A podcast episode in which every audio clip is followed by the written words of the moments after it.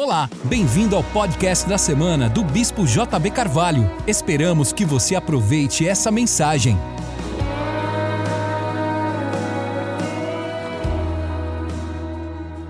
Josué capítulo 18, verso 1 diz: E toda a congregação dos filhos de Israel se reuniu em Shiló, e ali armaram a tenda da congregação, o tabernáculo, depois que a terra lhes foi sujeita. Vamos repetir essa última frase? Depois que a terra lhes foi sujeita. Queridos, nós somos chamados para discipular as nações. Nós resumimos o nosso ministério a cuidar de pessoas. E pregar apostolicamente é um grande desafio porque você não está falando mais a pessoas na perspectiva de suprir suas necessidades, senão de fazer destas pessoas supridoras de necessidades. Pregar apostolicamente é perder a visão de alguém que está vindo ao ministério simplesmente para receber, senão para ser treinado a fim de ocupar. Pregar apostolicamente é sair do modelo pastoral, de simplesmente esperar cuidados, ou o que a igreja pode fazer por mim, senão o que eu posso fazer por Jesus, usando os meus dons para o benefício e o avanço do reino de Deus na terra. Pregar apostolicamente é um grande desafio, porque você sai da região de conforto e vai ocupar territórios, estabelecendo a cultura do céu, a cultura do reino de Deus, os valores, justiça, gozo, paz e alegria onde você vai. Então, Josué é uma figura de Jesus, já que a palavra Josué significa a mesma coisa e a mesma palavra. O Senhor é a nossa salvação. Ele conquista a terra ele simplesmente domina a terra. O texto que eu li diz que a terra lhes foi sujeita. Entenda que até aqui foi guerra, foi luta, foi batalha. No momento em que eles chegam até Shiló, eles estabelecem um governo de expansão cultural para todo o país, para as doze tribos, que seria discipulada a partir da sua capital. Então, os valores educacionais, os valores é, políticos de governo, os valores artísticos, os valores e os princípios pelos quais a nação seria erguida, sairiam dessa capital chamada Siló onde as doze tribos se reuniam anualmente, por três vezes, na festa da Páscoa, a festa dos, do Pentecostes e na festa dos tabernáculos. Todo Israel deveria comparecer a Shiló a fim de celebrar essas festas, onde estava a tenda da congregação, o tabernáculo. No tabernáculo, nós tínhamos ali a arca do concerto, a arca da aliança, onde estava ou onde era manifesto a presença de Deus. Entenda que Jesus, como Josué, venceu a guerra. Essa batalha espiritual não é uma coisa que vai ser definida. Segundo Colossenses capítulo 2, verso 14 e 15, ele encravou o nosso escrito de dívida que era contrário a nós, que constava de ordenanças, e despojou os principados e potestades e os expôs à vergonha, ao desprezo e à ignomínia, triunfando sobre eles. Jesus, ainda em vida, antes de morrer e ressuscitar, ele disse: O príncipe deste mundo já foi julgado. O que aconteceu na cruz é uma figura romana de época, quando se descreve as legiões romanas conquistando territórios e trazendo cativos todos os soldados vencidos em uma procissão, nus, amarrados pelas vias de Roma. É a mesma descrição do que o apóstolo Paulo está querendo nos dizer, que naquela cruz, Jesus despiu, despojou as forças espirituais da maldade e os carregou em procissão derrotados. O que a Bíblia descreve é que essa batalha já teve um fim, ela já teve uma decisão. Mas existem focos de rebelião, como nos dias de Josué. Entenda que Caleb, e eu ia pregar essa mensagem de Caleb, o Espírito Santo me constrangeu a não pregá-la. Porque Caleb, no capítulo 14, vai reclamar Hebron. Hebron hoje em Israel é o lugar mais disputado, onde o conflito árabe-israelense é mais claro na visão das pessoas, tanto que ninguém quer que a gente vá lá, os turistas, já que é um lugar cheio de muitos conflitos, onde está a caverna de Macpela, onde foram enterrados os patriarcas. E Hebron quer dizer unidade ou abraço.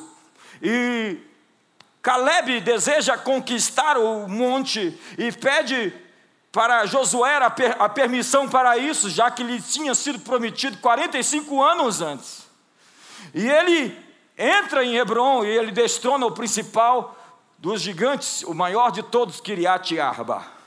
Entenda que existem conflitos acontecendo, mas se você for estudar o livro de Josué, você vai ver que a terra agora está dando, sendo dada de herança. A batalha foi vencida, como no dia D. O dia D da Guerra Mundial, da Segunda Guerra Mundial, definiu a guerra. Entenda que o Japão demorou se render, entenda que Berlim demorou se entregar, mas a batalha já tinha sido ganha, a guerra já tinha sido definida.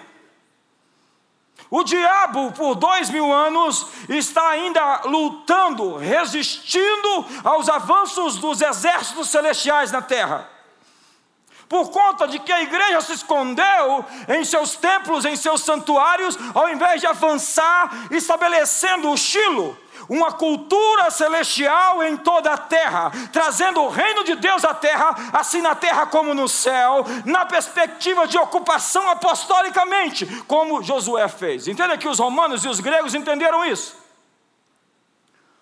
Os gregos tinham aquilo que eles chamavam de helenismo, e eles tinham as suas cidades colonizadoras, assim como os romanos na Pax Romana. Nós estivemos agora em Israel, e eu gosto muito disso. Nós fomos ver uma cidade que era uma das decápolis. Entenda que Roma colocou dez cidades a fim de colonizar toda a região que eles chamavam então de Filístia ou Palestina, com os valores, com a ética, com a moral, com os princípios, com a cultura dos romanos, para então ter uma influência decisiva sobre o comportamento das pessoas, eles queriam que todos os povos absorvessem a cultura de Roma. Então eles não plantavam simplesmente pessoas, eles plantavam cidades. Cidades que colonizavam todo o império. E de uma vez só eles colocaram dez. Na verdade, os gregos, que depois se tornaram cidades romanas, Esquetópolis, a cidade dos arqueiros. Eles enviavam apóstolos então para essas cidades, a fim de que, e apóstolos é uma palavra que eles usavam, a fim de que essas cidades pudessem ser realmente cidades com o modelo de Roma, assim em Filipos como em Roma, assim em Tibérias como em Roma, assim em Cesareia como em Roma. Os apóstolos eram responsáveis não de lutar, eles não eram soldados, senão pacificadores. Entenda que isso aqui quer dizer Shilo. Pacificador. Porque Shilo é totalmente apostólico. A ideia de Jesus foi enviar apóstolos ao mundo e dizer a eles: discipule todas as nações, até que os reinos desse mundo se tornem do Senhor e do seu Cristo, e ele reinará pelos séculos dos séculos. Se eu fosse pregar pastoralmente para você, talvez você ia ficar um pouco mais empolgado, porque lhe falta uma mentalidade apostólica ainda.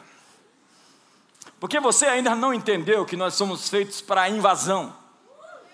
E não simplesmente para ser bebê sentado em um banco pensando que nós estamos em um avião onde baixamos a cadeirinha e chamamos o comissário de bordo esperando receber um suco de laranja. Ou senão que nós estamos aqui simplesmente para dizer ao mundo que a guerra foi vencida, Jesus está assentado no trono, ele reina pelos séculos dos séculos, esperando até que tudo e todos se coloquem todos os seus inimigos por estrado dos seus pés, e todo joelho se dobre, e toda língua confesse que Jesus Cristo é o Senhor, para a glória de Deus Pai. Me ajuda aí, você consegue se manifestar essa noite.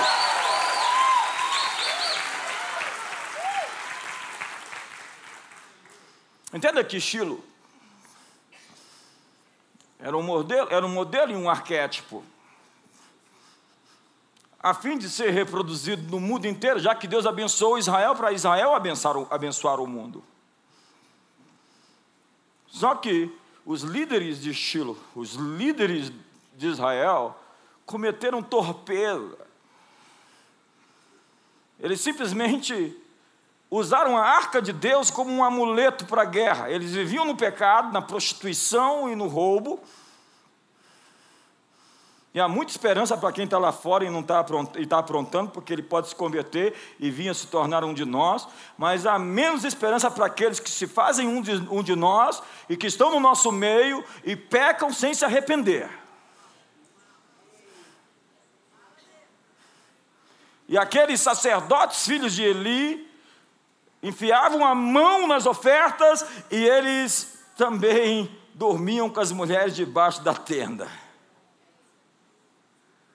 E Deus levantou o profeta dizendo: Eu vou extirpar a memória do sacerdócio de Eli, de debaixo do céu.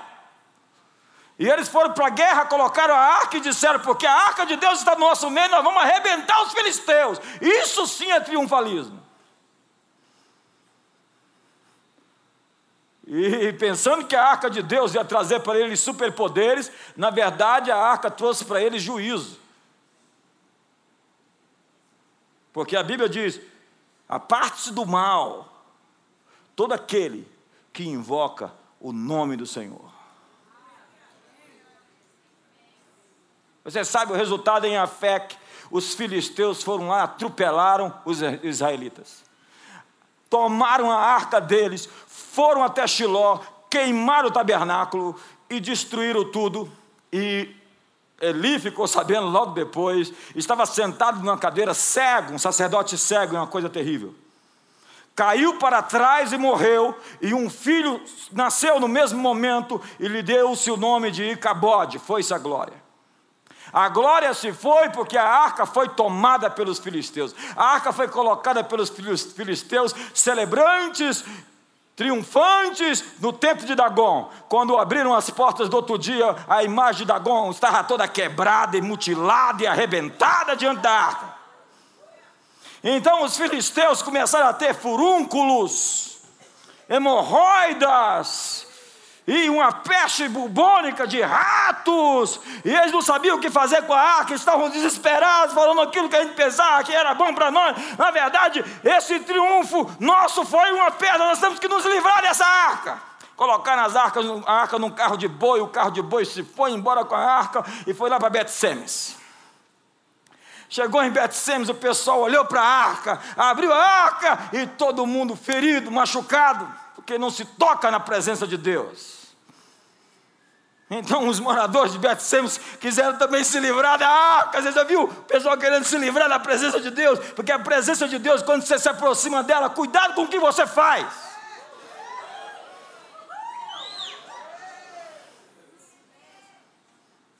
E aí a arca chega em Kiriat Jearim.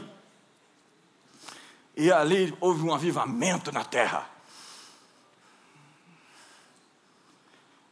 E a arca ficou ali até Davi, porque Saul chegou para o governo, começou a reinar e não queria saber de arca. Mas Davi, a primeira medida política dele, como rei, foi: vamos trazer a arca de volta. Então Davi foi lá e de seis em seis passos sacrificava até que Uzá botou a mão na arca e pum, morreu.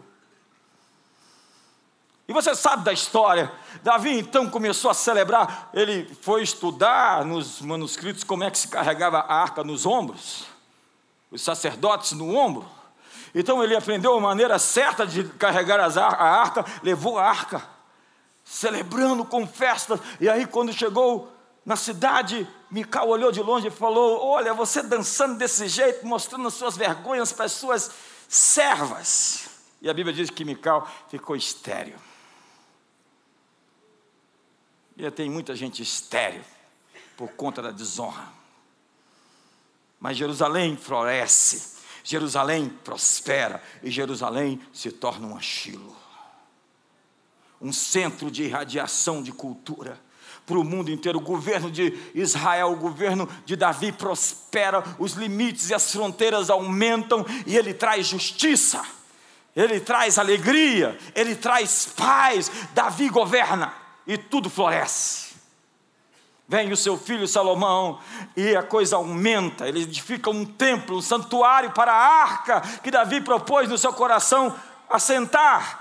Mas foi Salomão que construiu. Agora imagine você morando numa cidade onde os reis de toda a terra vêm ouvir a sabedoria do seu rei a terra sendo invadida por sábios, por conselheiros. A rainha de Sabá veio e ficou atônita. E aí ela trouxe tantos presentes para Salomão, mas existe um dom sobre os reis. Reis são reis e eles têm que dar de conformidade com aquilo que eles são. Então Salomão dá muito mais à rainha de Sabá do que aquilo que recebeu, porque isso é a natureza de reis, doar. E se a sua oferta não mexe com você, ela tampouco mexe com Deus.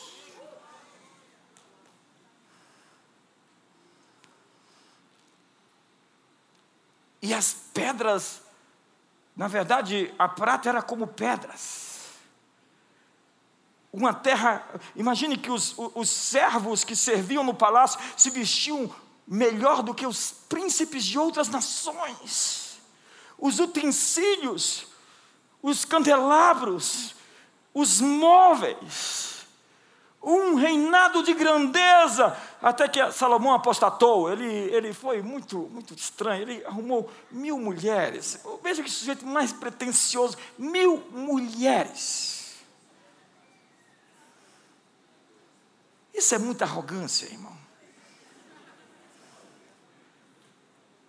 E a Bíblia diz que as mulheres pagãs lhe desviaram o coração do Senhor então você sabe, no ano 600, no ano 722, Samaria cai sobre os assírios, no ano 605, Judá, Jerusalém cai sobre os babilônios. Nós vamos até a nova aliança agora. E surge uma cidade que emerge como um ponto de irradiação cultural do evangelho para o mundo inteiro, chamado Éfeso. Não foi Jerusalém, foi a partir de Jerusalém, Judéia, Samaria, até os confins da terra. Mas a igreja de Éfeso, onde nós estivemos ali, onde está a cidade de Tussadase, do lado, e um cemitério arqueológico do outro, espetacular. Numa dessas viagens você tem que ir conosco para ver como é caminhar pelas páginas das Escrituras. Em Éfeso, Paulo fica dois anos na escola de tiranos, segundo Atos capítulo 19, pregando o Evangelho e enviando missionários, apóstolos, para o mundo inteiro. E as Escrituras dizem que todo o mundo antigo ouviu o Evangelho a partir de Éfeso.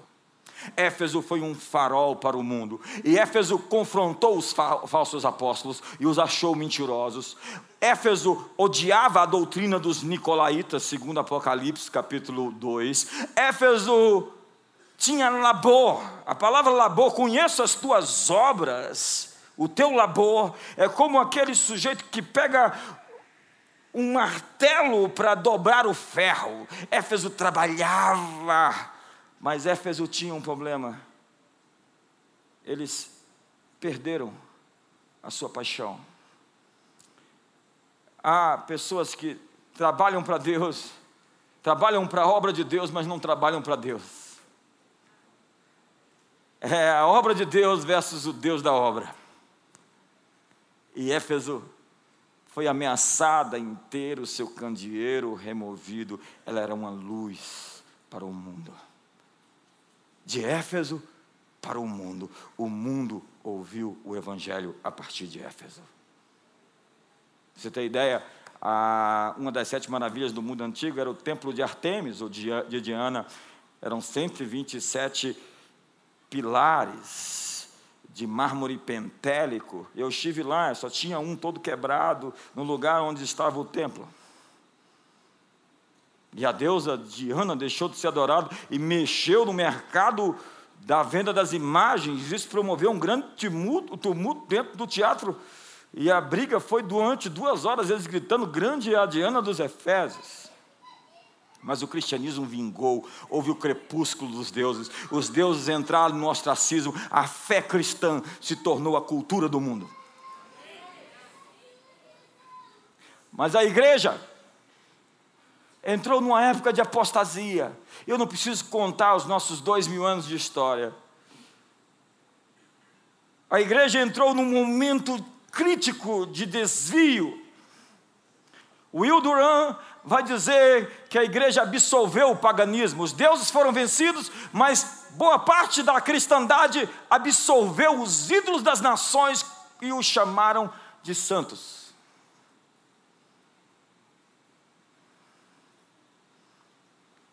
Até que foi necessária uma reforma. John Hus tentou fazer, morreu queimado numa estaca. Jerônimo de Savonarola começou o um movimento na Itália. Jerônimo de Praga, mas todos eles tiveram o mesmo destino, até que nasceu o cisne, Martinho Lutero. E agora, em outubro, nós vamos estar exatamente lá, dia 31 de outubro de, mil, de 2017, depois de 500 anos, de frente à catedral, o castelo de Wittenberg, onde ele colocou as suas 95 teses e começou uma revolução no mundo. Só que a reforma alemã, ela tinha influência política demais. Entenda que a igreja é o governo. E a reforma foi realmente mais profunda numa cidade do lado, chamada Genebra. Genebra era o pior lugar para se morar na Europa. Genebra era uma terra de ladrões, de prostitutas e de assassinos. Até que chegou um sujeito chamado Guilherme Farrell e Teodoro de Beza. E Calvino passou por ali e ele ficou um tempo e depois foi embora, queria ir embora. E Guilherme disse para ele: Fique aqui, nos ajude, nos apoie, nós precisamos de ajuda. A cidade está um caos, está tudo no chão, precisamos levantar as colunas. E Calvino disse: Não, eu preciso descansar, estou cansado, eu quero estudar. Guilherme Farrell, com ira e zelo santo nos olhos, disse: Deus amaldiçoe o descanso a que tu buscas. Se diante de tamanha aflição e necessidade não te pões como resposta, Deus amaldiçoe o teu descanso. Talvez hoje eu vou amaldiçoar o descanso de alguém aqui.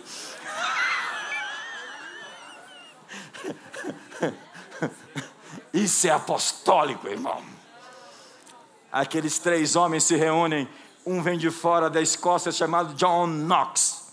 John Knox é aquele sujeito que a rainha dizia: Eu tenho mais medo desse homem de joelhos do que de todos os exércitos inimigos juntos. Knox chega em Genebra e a Genebra das trevas, da escuridão, onde os próprios sacerdotes eram os cafetões das casas de prostituição.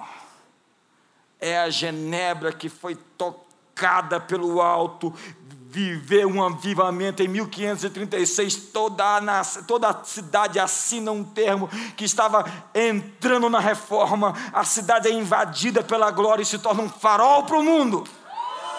Um farol para o mundo. De lá, milhares de igrejas saem, milhares de líderes são treinados, equipados, forjados, enviados. Genebra agora seria chamada da cidade da colina. E até hoje, Genebra é essa grande cidade. 70% do que acontece na ONU vem de Genebra.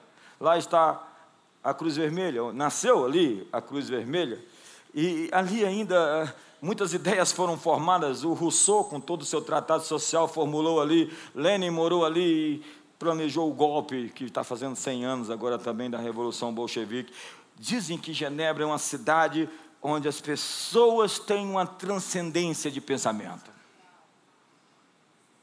E até hoje você vê toda a Europa, a influência da reforma, Shiloh, a influência da cultura que emergiu de Genebra para o mundo inteiro. A reforma trouxe tanta luz que até hoje eles não conseguiram destruir, nem com o seu modernismo e depois seu pós-modernismo e todo esse seu progressismo, marxismo cultural e etc.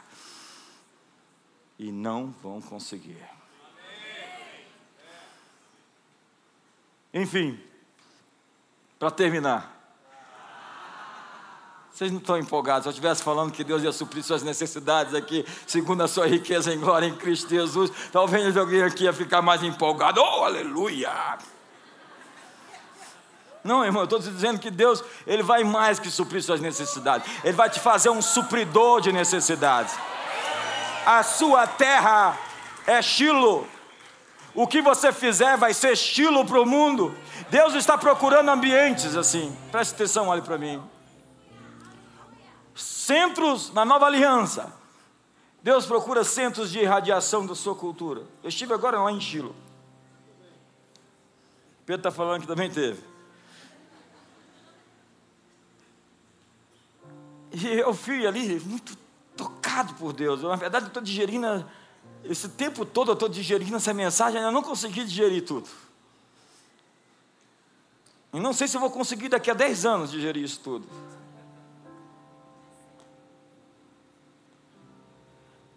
E a visão que eu tive está lá em Gênesis capítulo 49, que diz: Judá, o cetro não se apartará de ti, a sua mão estará sobre o pescoço dos teus inimigos, os seus irmãos se inclinarão a ti. Judá é leãozinho, e quem, como um leão velho, ousará o despertar? O cetro não se apartará de Judá, até que venha Shiloh. E a ele obedecerão ou congregarão os povos. Um centro de irradiação da cultura do céu para toda a terra. Que seriam arquétipos, modelos espalhados no mundo inteiro. E ali uma senhora foi, ela não tinha filhos, ela não podia ter filhos, e ela foi naquele mesmo lugar onde Ana orou, porque Ana orou ali, pedindo filhos, e depois teve Samuel e quantos filhos quis. E aquela mulher foi até ali, fez um pedido de oração, e o guia nos disse que ela foi atendida e depois voltou ali e financiou com 3 milhões de dólares a estrutura que estava lá construída. E ele nos disse: faça a cada um de vocês um pedido. E eu fechei os meus olhos e disse: Deus, o que eu posso pedir num lugar como esse? Em dois minutos eu parei para ouvir, porque há orações que não são suas, há orações que são as orações de Deus que Ele quer que você faça para que Ele responda. Eu disse: Deus, tudo que eu quero é que a comunidade das nações seja um centro de irradiação cultural da cultura do céu para toda a terra.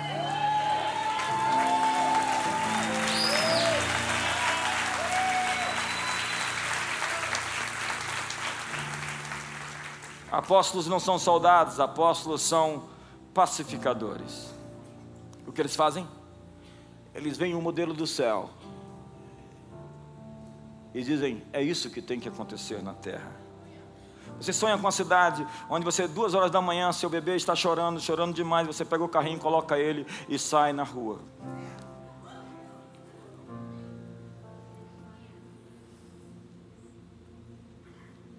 Amigos, há alguma coisa muito errada com a igreja que cresce numa cidade e nós temos tantos porcentos de cristãos e nós nos gloriamos nisso.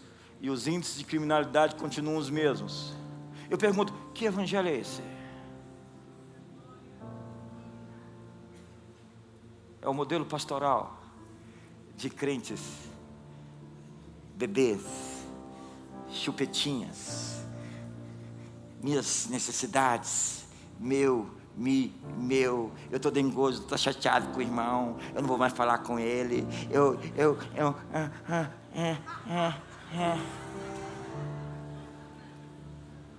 Amigos, meu trabalho é construir uma nação apostólica de gente com couro grosso, gente pronto para invasão, gente que vai ocupar a terra.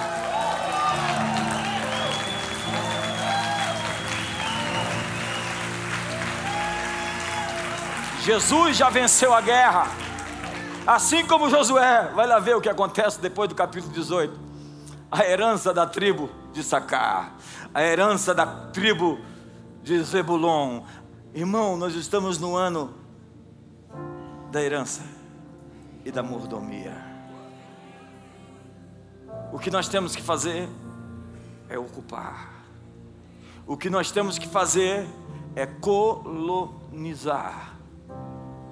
Agora, Satanás não expulsa Satanás. Esses dias,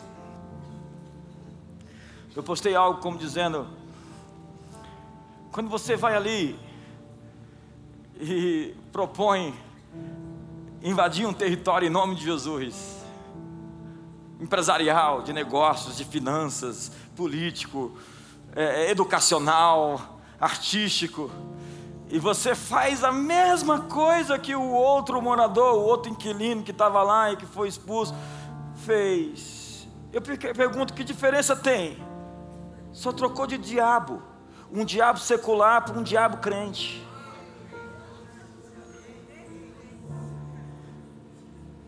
Dá um sorriso para o seu irmão que está tenso agora o negócio. A invasão do reino de Deus é por valores, justiça, gozo, paz e alegria. O reino de Deus não é comida nem bebida, mas justiça, gozo, paz e alegria. Somos uma nação apostólica, estamos prontos para invadir. Estamos prontos para invadir? É uma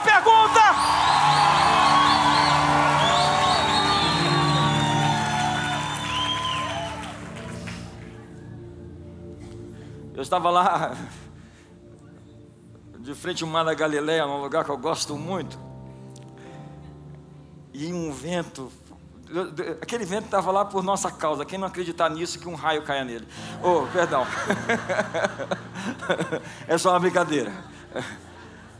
Um vento, aquele vento se chama charquia.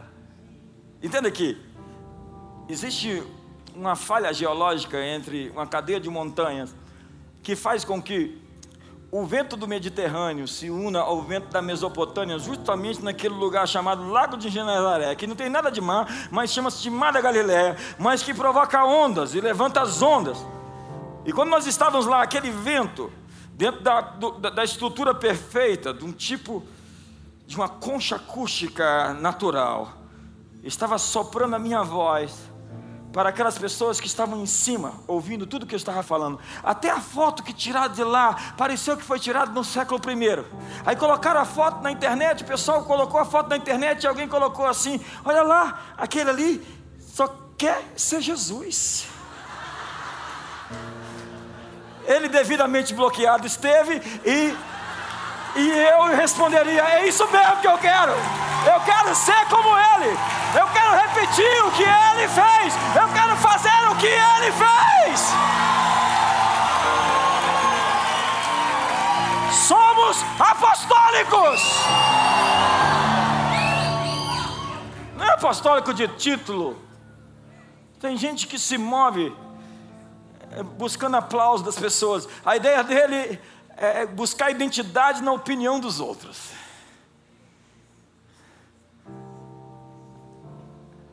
É ação apostólica, é autoridade apostólica.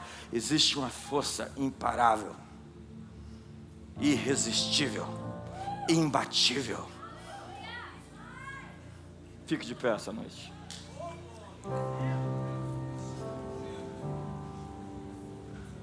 Dentro de você existem coisas que estão vindo para fora hoje.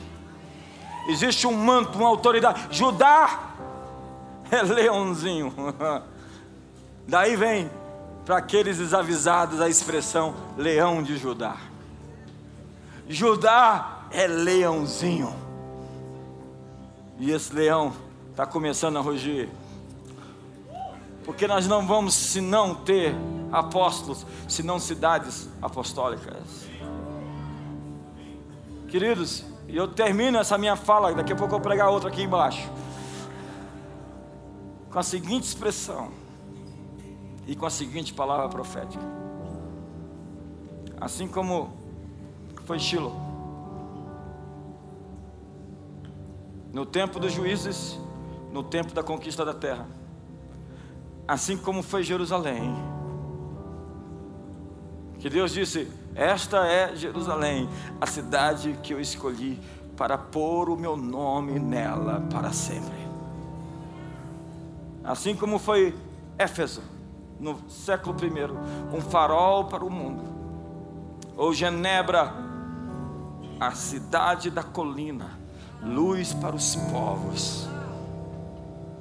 Eu tenho que lhe dizer que Brasília não é a cidade do terceiro milênio, a capital da nova era, ou a cidade dos Marajás, a capital da corrupção, mas senão a cidade capital do avivamento para os povos, uma terra apostólica, e remonta a profecia daquele antigo padre que disse sobre o território XY, sobre essa região geográfica, emergirá uma terra, um povo, um povo diferente, numa terra que mana leite e mana mel. Quantos tomam posse dessa palavra profética? Um povo apostólico está emergindo em Brasília. Quantos fazem parte desse povo apostólico? Se levante! Uh!